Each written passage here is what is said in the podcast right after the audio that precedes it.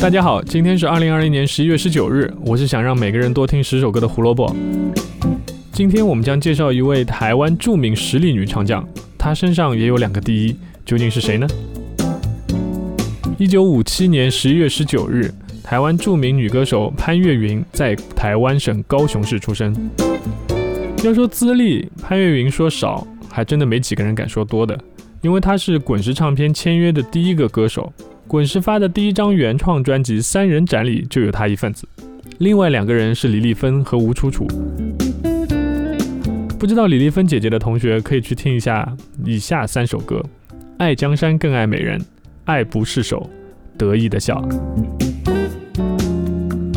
不知道吴楚楚的同学，嗯，有没有听过被称为台湾唱片界第二大龙头的飞碟唱片？那就是吴楚楚在出完三人展，因为理念不合和滚石藕断以后创办的。在这里，你们可以发挥想象力，想象一下，如果苏芮、小虎队、张雨生、蔡琴、蔡幸娟、姜育恒、黄莺莺没有了飞碟唱片，他们会去哪里出唱片呢？潘越云的声音被罗大佑形容为音域最平均的人，齐豫、孙瑞、郑怡的音域都偏高，而蔡琴、李丽芬就属于偏低。潘越云就非常正好，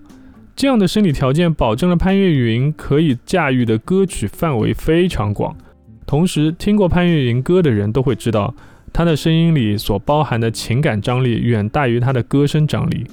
有一些尾音甚至会带一些哭腔的颤抖。当然，这个就是个人欣赏的偏爱了。就我个人而言，我还是很喜欢这种感觉的，会让我感觉到他在演唱的时候是一个全情投入的状态。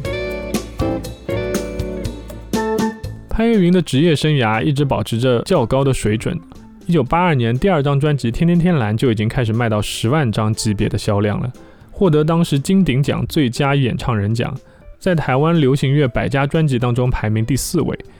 之后的《胭脂北头》被称为华语音乐第一张概念专辑。那后来他和三毛、齐豫合作的《回声》也成就了他跟三毛两个人感人的友谊，为世间留下了一张精彩的作品。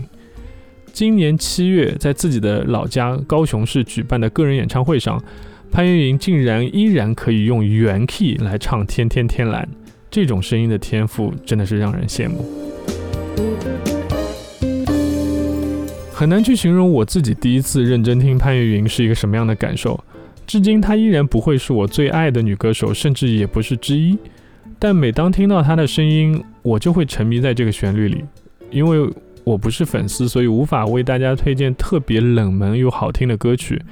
那野百合也有春天，以及我是不是你最疼爱的人这两首大热的单曲，就是我的推荐了。不管你听过谁翻唱这两首歌，因为实在有太多的歌手翻唱过了，那潘越云的原版依然值得你花上几分钟好好的感受一下。这次疫情带走了很多人，其中也包括了一些演员和一些歌手。今天是潘越云六十三岁的生日，让我们祝福这位歌后能一直保持很好的身体状况，能再给我们带来更多更好的声音。一九五七年十一月十九日，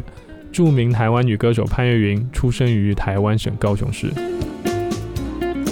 感谢收听今天的节目，胡说音乐历史，音乐让每天更重要。那我们明天再见吧，拜拜。